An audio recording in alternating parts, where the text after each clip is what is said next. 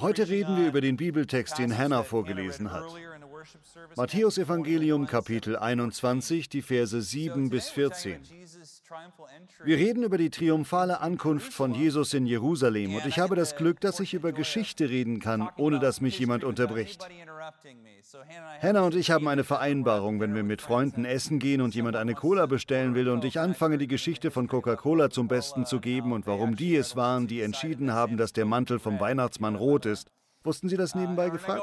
Wenn ich immer weiter darüber rede, dann legt sie ihre Hand auf mein Bein. Hör auf jetzt. Dann rede ich nur noch kurz über die Geschichte und höre auf. Heute möchte ich Ihnen etwas sehr Einfaches sagen. Der Herr sieht, was Sie gerade durchmachen. Er sieht, wie stressig Ihr Leben ist. Er sieht Ihre Herausforderungen, Ihre Krankheit. Manche von Ihnen erleben vielleicht Beziehungsprobleme oder haben Geldsorgen. Manche von Ihnen sehen dem Tod vielleicht ins Auge oder Sie haben gerade jemanden Geliebtes verloren. Ich möchte etwas sagen, dem jeder von uns wahrscheinlich zustimmt. Das Leben ist zu schwer, um es alleine zu schaffen. Es ist zu viel. Es ist viel zu viel. Der Auftrag der Kirche Jesu ist es, die Liebe Gottes an andere Menschen weiterzugeben. So sollten wir als Nachfolger Jesu sein. Ein großer Teil davon ist, dass man den Teil des Lebens, bei dem uns kein Mensch helfen kann, an Gott übergibt. Vertrauen Sie es Gott an, egal wie trostlos es scheint wie schlecht es aussieht, wie schrecklich es sich anfühlt und wie isoliert sie sich in dem fühlen, was sie durchmachen. Vertrauen Sie es Gott an. Vertrauen Sie es Ihrem Freund Jesus an und glauben Sie, dass wo auch immer Sie gerade sein mögen, Gott es zu etwas Guten ändern kann. Wenn wir uns in die Ecke gedrängt fühlen, dann denken wir, es gäbe keinen Ausweg. Meine Versuchung ist es dann, alle meine Kräfte zu mobilisieren, um die Kontrolle zu behalten. Ich will Kontrolle über die Situation haben. Das ist normalerweise genau das Gegenteil von dem, was Gott von uns möchte. Kennzeichnend für das Reich Gottes ist, dass wir lernen, dass Gott das Gegenteil ist. Anstelle von geballten Fäusten, von Verteidigung, anstelle von Bitterkeit, Wut oder Unversöhnlichkeit in unserem Herzen, lassen wir das los. Das heißt nicht, dass wir aufhören zu hoffen oder es zu versuchen, aber wir halten alles Gott hin und sagen ihm, Gott, ich verstehe das nicht. Sie können sogar so etwas sagen wie Gott, ich verstehe nicht, warum du dich liebevoll nennst und dann so etwas zulässt. Wenn Sie so ehrlich mit Gott sind, dann kann er sehr schnell etwas Besonderes in Ihrem Leben tun. Er kann Ihnen seine Liebe auf eine ganz neue Weise zeigen, die Ihnen helfen wird, den Kampf, den Sie gerade kämpfen, auszuhalten. Das Leben ist zu schwer, um es allein zu schaffen und zu viel, um damit allein klarzukommen. Vieles von dem Leben als Nachfolger von Jesus dreht sich darum, in den Rhythmus des Joches von Jesus zu gehen, indem sie ihm diese Dinge geben. Vielleicht geht es um ihre Zukunft. Wie viele hier haben Angst vor ihrer Zukunft? Angst davor, morgen wieder zur Arbeit zu gehen. Angst davor, zum Arzt zu gehen. Ihre Zukunft, ihre Schuld, ihre Ehre, ihre Erfolge, ihre Fehler, ihre Familie und ihren Tod. Geben Sie das alles an Gott ab und er wird ihnen etwas Besseres geben. Diesem Gott dienen wir und das bedeutet es, im Reich Gottes zu leben. Das Reich Gottes ist das, was Jesus verkündet hat. Das ist die Grundthese seiner Predigt. Jede Predigt, jede Botschaft geht darum, dass der Menschensohn in sein Reich gekommen ist, das Reich Gottes. Das Reich Gottes bedeutet, dass alles unter Gottes Vorsehung ist. Es ist alles unter seiner Ordnung, unter seinem Befehl und unter seinem Segen. Das bedeutet es, als Nachfolger Jesu zu leben. Sie werden gerettet, indem sie in das Reich Gottes eintreten, indem sie ihr Leben Jesus Christus unterordnen. In Amerika denken wir nicht in Königreichsbegriffen. Es ist schwer für uns, uns ein Königreich von irgendjemandem vorzustellen. Ich bin König Bobby, richtig? Mit meinem Stuhl, meinem Eistee und meinem Baseball. Das ist mein Fernseher. Das ist mein Haus. Das ist ein sehr amerikanischer Weg, die Dinge zu tun. Wir sind sehr unabhängige Leute und Gott hat das gesegnet. Ich liebe es, Amerikaner zu sein. Ich liebe es, in Amerika zu leben. Ich liebe es, keinen Tyrannen über mir zu haben. Aber wenn Sie irgendwo anders hingehen, gibt es dort noch Königreiche. England zum Beispiel. Alles dort gehört Ihrer Majestät. Die Straßen, das Gerichtsgebäude, die Tore, alles gehört der Königin. Darum haben die Briten diese Art zu denken. Auf ihren Schiffen steht überall HMS, Her Majesty's Ship. Dahinter steckt die Idee, dass alles im Königreich der Königin gehört. So ändert sich auch das Denken für die Nachfolger. Das hier ist Gottes Haus. Das sind Gottes Kinder. Ich bin Gottes Diener. Meine Eltern gehören Gott. Diese Krankheit gehört Gott. Dieser Körper gehört Gott. Meine Zukunft gehört Gott. Mein Leben gehört Gott. Er kümmert sich um all meine Probleme mehr als ich und er ist stark genug, sich darum zu kümmern. Leben im Königreich Gottes bedeutet, wenn Dinge schlechter werden und wir Kräfte mobilisieren wollen und dann in die Versuchung geraten, andere zu kontrollieren und manipulativ zu leiten, das ist eine große Versuchung für Bobby Schuller. Dann ist es an der Zeit, die Dinge loszulassen und unsere Leben und unsere Umstände im Glauben an Jesus Christus abzugeben. Ich denke, das ist die Kernbotschaft, die wir bei Jesus und in der ganzen Bibel sehen. Aber es wird so deutlich bei dem triumphalen Einzug Jesu in Jerusalem. Das ist sehr interessant, wenn Sie den Hintergrund der Geschichte verstehen, was Jesus denkt und was die anderen Menschen denken. Und wie letztlich der triumphale Einzug Jesu wahrscheinlich der größte Auslöser für die Kreuzigung ist. Denn er lässt es nicht zu, dass die Leute ihn drängen oder aus ihm das machen, was sie wollen. An diesem Tag wollen alle Jesus zu einem General machen, zu einem militärischen Anführer. Aber Jesus ist nicht da, um Krieg anzuzetteln. Er ist nicht dort, um die Römer zu bekämpfen. Er ist da, um die Herzen seines Volkes zu berühren, die Juden. Er ist da, um sie ins Reich Gottes einzuladen und alle anderen durch sie auch, in einen neuen Bund. Bevor wir gleich zu Matthäus 21 kommen, gibt es diese große Entwicklung. Ich habe den Eindruck, dass vieles aus dem Alten Testament auf diese eine Passawoche hinausläuft, die wir die Karwoche nennen. In dieser einen Woche passieren diese wunderbaren Dinge und das ganze Universum ändert seine Richtung. Aber wir sehen im Alten Testament diesen dauernden Kampf. Menschen kommen an die Macht, werden dann korrumpiert und verletzen andere. Es fängt mit Kain an. Kain ist der erste Mörder. Er erhebt sich, bringt seinen Bruder um und geht dann Richtung Osten. Städte werden gebaut und alle diese Dinge werden zu Machtstrukturen von Menschen, die töten, umbringen und einander besiegen. In der Geschichte findet man alle diese unglaublichen Reiche in der Bibel, wie sie mit Israel zusammenwirken. Israel ist genau in der Mitte der drei Kontinente. Afrika, Asien und Europa und Israel ist so wie eine Narbe in der Mitte eines Rades. Das ist ein harter Ort. Da ist also das jüdische Volk und es läuft immer so ab. Menschen wollen durch Israel durchmarschieren, um sich gegenseitig zu besiegen. Dabei besiegen sie auch einfach das jüdische Volk. Zuerst ist da das akkadisch-assyrische Reich. Brutal. Dieses Volk existierte 2000 Jahre. Viele von uns haben noch nie vom assyrischen Reich gehört, weil sie so bösartig waren, dass die Babylonier, die sie besiegt haben, versucht haben, deren Geschichte auszulöschen. Dieses Volk war so unfassbar böse. Am Ende dann haben sie aber letztlich die Assyrer kopiert. In der Tat sehen Sie sogar in den Reichen heutzutage, dass jedes Reich die Methoden der Assyrer kopiert hat. Als erstes waren die Assyrer. Die werden besiegt von den Babyloniern, danach kommen die Ägypter und alle diese Reiche besiegen Israel. Immer wieder kommt ein König und Israel ist unabhängig und man denkt sich, oh, das ist ein guter König, endlich. Da ist ein guter König, der nicht foltert, nicht plündert und nicht jeden tötet, aber dann machen sie das doch. Sogar der beste König. Es geht also so. Besiegt, dann ein neuer König, dann ein anderer König, dann dieses und dann jenes Reich und alle sind böse. Alle sind böse.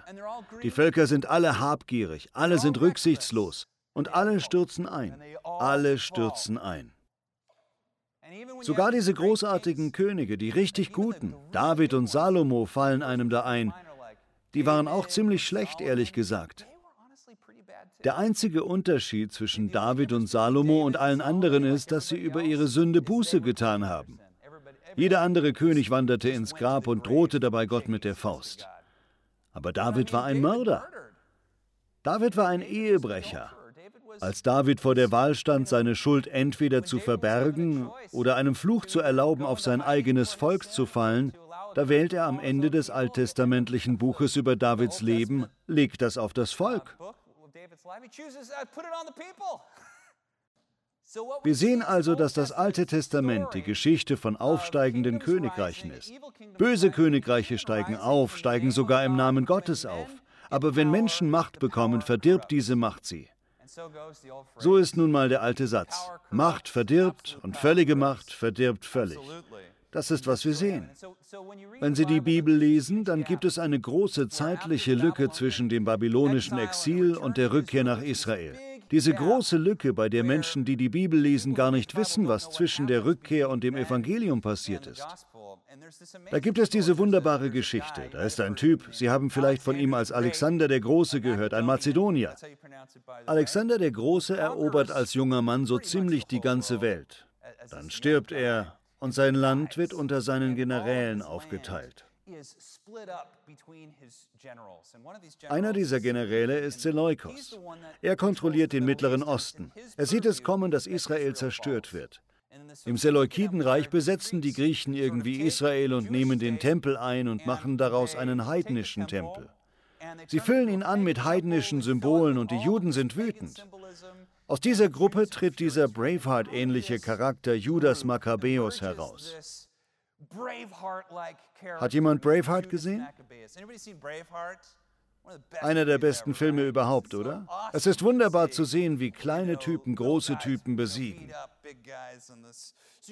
Also Judas Makkabäus, sein Vater ist Priester und er und sein Bruder Simon stellen eine kleine Armee zusammen. Am Ende besiegen sie das Seleukidenreich durch Guerillakriege. Sie erschaffen ihren eigenen israelischen Staat, der die Hasmonäer-Dynastie genannt wird. Ich glaube, an dieser Stelle wäre jetzt Hannas Hand auf meinem Bein, aber ich mache weiter. In dieser Hasmonäer-Dynastie gibt es diese wunderbare Szene, das ist wichtig. Das ist relevant für die Stelle. Simon Makkabäus, dieser große Priester und Kämpfer und sein Bruder Judas kommen in die Stadt Jerusalem. Jeder dort ruft Hosanna.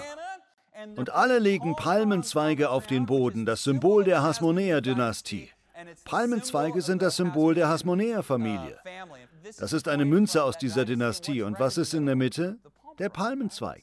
Das ist das Symbol eines unabhängigen jüdischen Staates, frei vom Heidentum, eine echte jüdische Theokratie. Das ist jetzt eine wunderbare Geschichte, oder? Jetzt denken Sie großartig und Sie lebten glücklich bis an ihr Ende. Okay, Sie haben falsch gedacht. Denn jede einzelne Sache, die im Alten Testament passiert, passiert auch den Hasmonäern. Bürgerkrieg, Judas und Simon sterben. Dann gibt es einen Kampf um die Macht zwischen zwei Gruppen mit Grabenkämpfen, Mord und Verrat. Alles zerfällt, weil Männer die Macht wollen.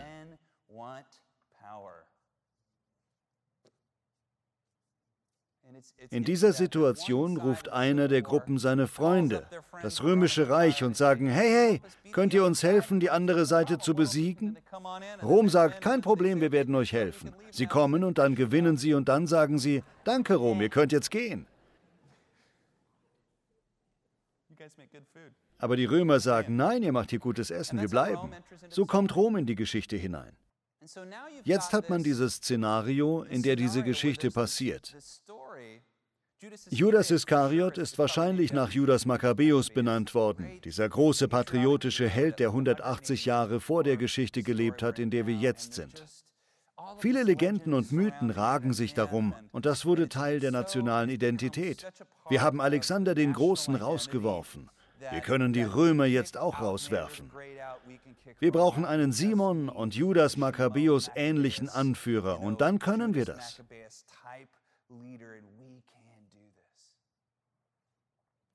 Jesus kommt in diese Welt und predigt.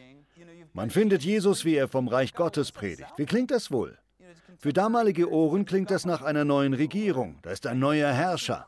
Obwohl Jesus ganz klar darin ist, dass es eine andere Art von Reich ist, dass im Reich Gottes der Letzte Erster sein wird und der Erste Letzter. Im Reich Gottes werden die Weisen töricht und die Kinder werden weise. Im Reich Gottes muss man dienen, um zu führen. Im Reich Gottes musst du dein Leben verlieren, wenn du es gewinnen willst. Das ist eine komische Sache. wenn man mit dem Gegenteil das Böse überwindet. Nicht mit Bösem, sondern mit Gutem. Immer wieder versucht Jesus, die Regeln dieses Königreiches zu vermitteln, dass man in dieses Reich nur durch ein Wort hineinkommt, Glaube. Glaube ist ein religiöses Wort für Vertrauen. Man hat das, was Gott einem gibt. Es ist ein Geschenk von Gott und indem man das verwendet, ist man in der Lage, sein Reich zu betreten. Es gibt diese Zeiten, in denen Jesus seine Nachfolger einlädt, alles loszulassen und aufzuhören, alle ihre Kräfte zu mobilisieren und in Gottes Reich durch Glauben zu kommen. Egal, ob es im Sturm auf dem Meer ist, wo alle ausrasten und er sagt, vertraut mir einfach. Oder bei der Speisung von 5000 Menschen. Die sind da mitten im Nirgendwo und es sind Tausende von Leuten. Sie haben kein Essen und sind weit draußen. Sie wissen einfach nicht, was sie tun können. Jesus sagt, hier schaut mal dieser Junge. Dieser Junge hat zwei Laibe Brot und fünf Fische. Wir werden jetzt jeden damit versorgen. Oder in Lukas 10, als Jesus seine Nachfolger aussendet, um das Kommen des Reiches Gottes zu verkünden. Er sagt, nehmt nichts mit euch. Nehmt keine Tasche mit, keinen extra Mantel, nehmt kein Schwert mit. Geht einfach und schaut. Am Ende von Lukas sagt er, erinnert ihr euch daran? Habt ihr irgendeinen Mangel gehabt? Sie sagten darauf, niemals hatten wir einen Mangel, Herr, keinen Mangel. Jesus lädt seine Nachfolger in sein Reich ein, wo es keinen Mangel gibt. Da gibt es keine Angst. Da können wir bei jedem Schritt vertrauen, egal wie schlecht es ist, dass Gott immer das letzte Wort hat und dass sein Wort gut ist. Gott ist gut und nur gut. Er tut nur, was gut ist. Das größte Problem ist, sein Timing ist Unerfreulich ist das Wort, das ich suche. Unerfreulich. Zumindest ist es vorhersagbar. Vorhersagbar unerfreulich. Es ist immer so wie in einem 80er Jahre Actionfilm, wo man so ein Kabel durchschneidet und noch eine Sekunde auf der Bombe übrig hat. Aber so ist das sehr oft im Reich Gottes. Diese Dinge dehnen uns und machen uns besser.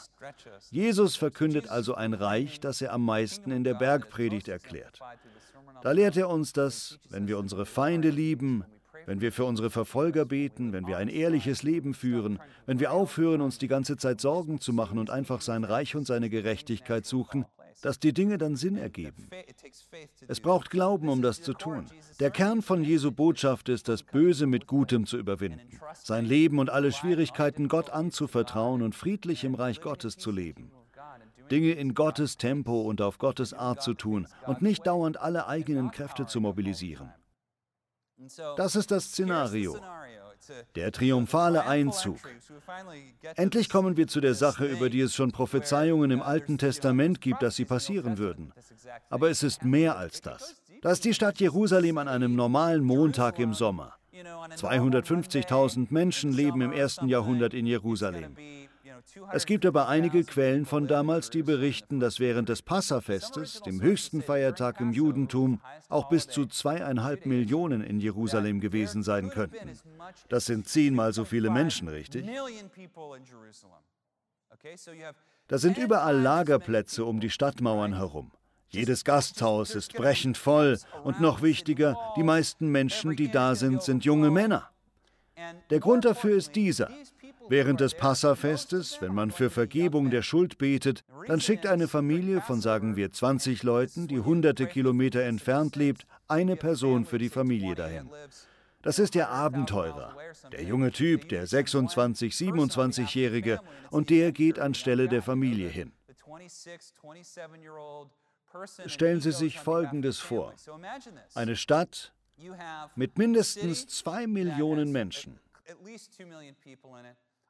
Die meisten davon jüdisch.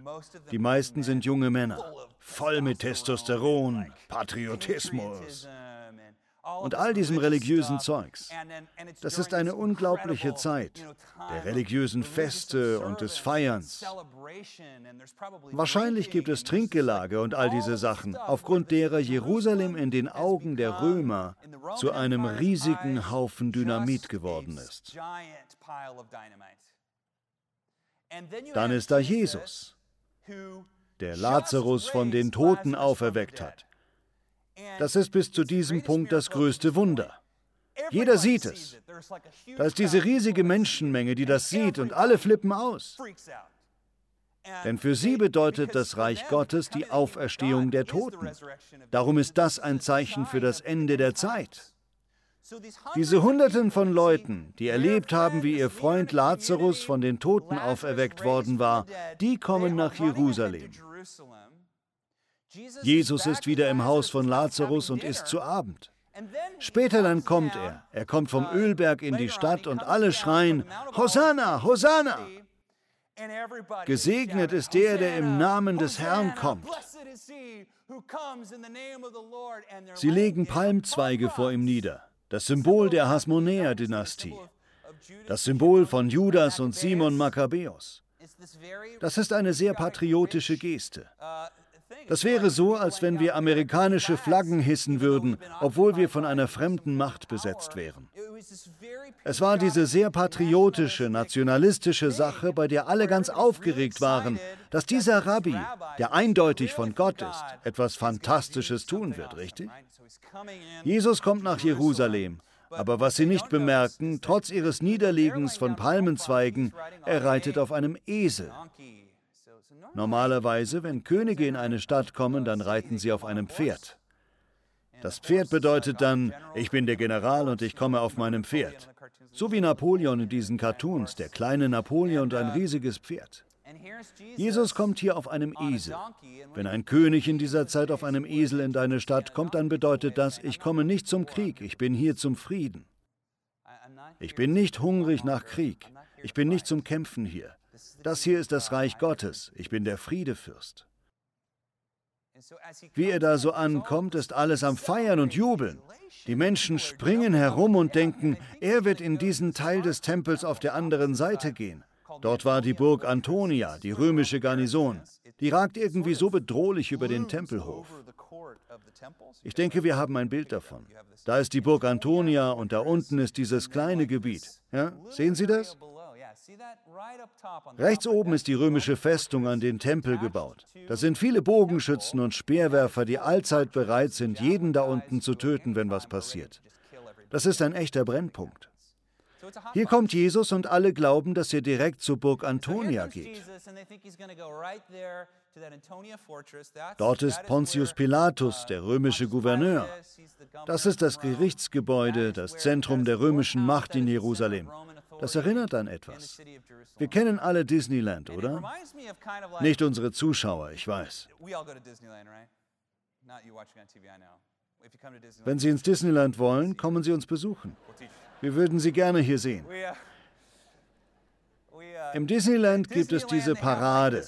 Jeder weiß, wo diese Parade langzieht. Sie schlängelt sich so durchs Disneyland. Das wäre so, wie wenn die Parade einen anderen Weg geht. Der Typ mit dem Ding geht in eine Richtung und alle drehen sich herum.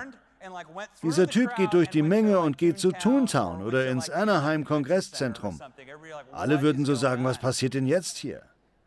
Das hier passiert. Ich stelle mir Jesus vor, wie er mitten durch eine Parade geht und dann, Oh, er geht nicht zum Kaiser. Wo geht er hin? Oh, wo geht er hin? Oh, er geht zum Tempel. Oh, das vergessen wir. Das ist Teil seines triumphalen Einzuges. Das Erste, was Jesus tut, als er vom Esel absteigt, ist, dass er sich ein Seil nimmt und anfängt, es zusammenzubinden. Die Leute fragen sich, oh, was macht er da? Bastelt er einen Korb? Er bindet es zusammen und dann rastet er aus und fängt an, die Tische umzuwerfen, wirft Menschen hinaus und schreit herum.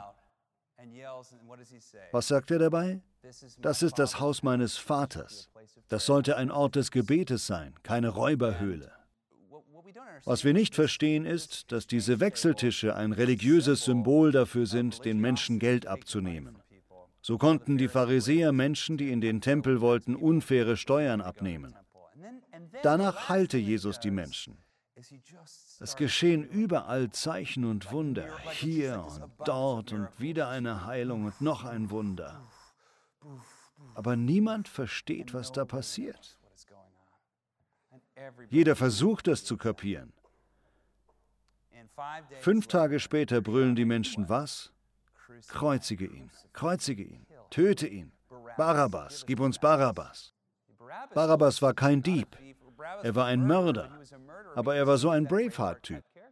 Der hatte einen römischen Soldaten umgebracht. Er war ein Kämpfer und die Menschen wollten einen Kämpfer. Sie wollten einen gewalttätigen Mann. Sie wollten einen General.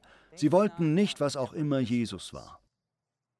Wenn wir heute auf die Geschichte des triumphalen Einzuges schauen, dann schaue ich darauf, wie die menschliche Natur ist. Wir wollen immer, dass Gott alles ändert außer uns selbst. Herr, verändere meinen Ehemann. Herr, verändere meine Kinder. Herr, verändere meine Schule. Herr, verändere meinen Chef. Ich kann richtig sehen, wie wir sagen, Herr, geh nach Washington.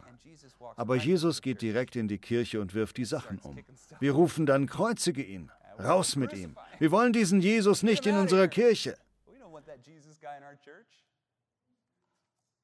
Das ist die Frage. Ist es das, was wir tun? Ich glaube, das ist es. Das sollten wir alle anerkennen. Ein Teil der menschlichen Natur ist es, dass Gott mehr daran interessiert ist, sie zu verändern, bevor er ihre Umstände verändert. Gottes Wunsch ist es, sie Jesus ähnlicher zu machen, einer der Tote auferstehen lässt. Bevor er ihren Chef dazu bringt, netter zu ihnen zu sein. Oder ihren Ehepartner daran hindert, immer den Kanal zu wechseln, wenn sie etwas schauen wollen. Sie versuchen Hour of Power zu schauen und er wechselt ständig den Kanal. Das ist also, was wir heute tun. Wir werden heute darüber nachdenken und wir werden sagen, Herr, wie kann ich das vor dir loslassen? Herr, ich liebe meine Kinder, ich liebe meinen Ehepartner, ich liebe meine Eltern, ich liebe meine Kirche, ich liebe meine Schule, ich liebe mein Land. Herr, wie kann ich dir diese Dinge übergeben, sie dir anvertrauen? Wie kann ich dich statt in die Burg Antonia in den Tempel einladen? Dich einladen, in mein Herz zu kommen und ein paar Dinge umzuwerfen? Verärgere ein paar Leute in meinem Leben, damit du anfangen kannst, mich zu heilen. Das ist das Gebet. Lassen Sie uns beten. Herr, rette uns jetzt, rette uns. Wir laden dich ein, der König unseres Herzens zu sein. Wir laden dein Reich in unseren Körper ein, in unsere Gedanken und in unsere Seele.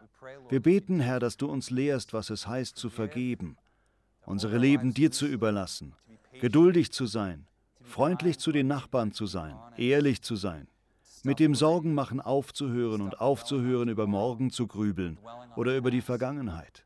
Lass uns hier heute mit dir zusammen sein, Jesus. Herr, vergib uns unsere Schuld, befreie uns von den Sünden, hilf uns gerecht und gütig zu sein in allem, was wir tun. Hilf uns auf, wenn wir Mist bauen. Hilf uns und leite uns auf dem richtigen Weg. Herr, wir vertrauen dir und lieben dich. Im Namen Jesu. Amen.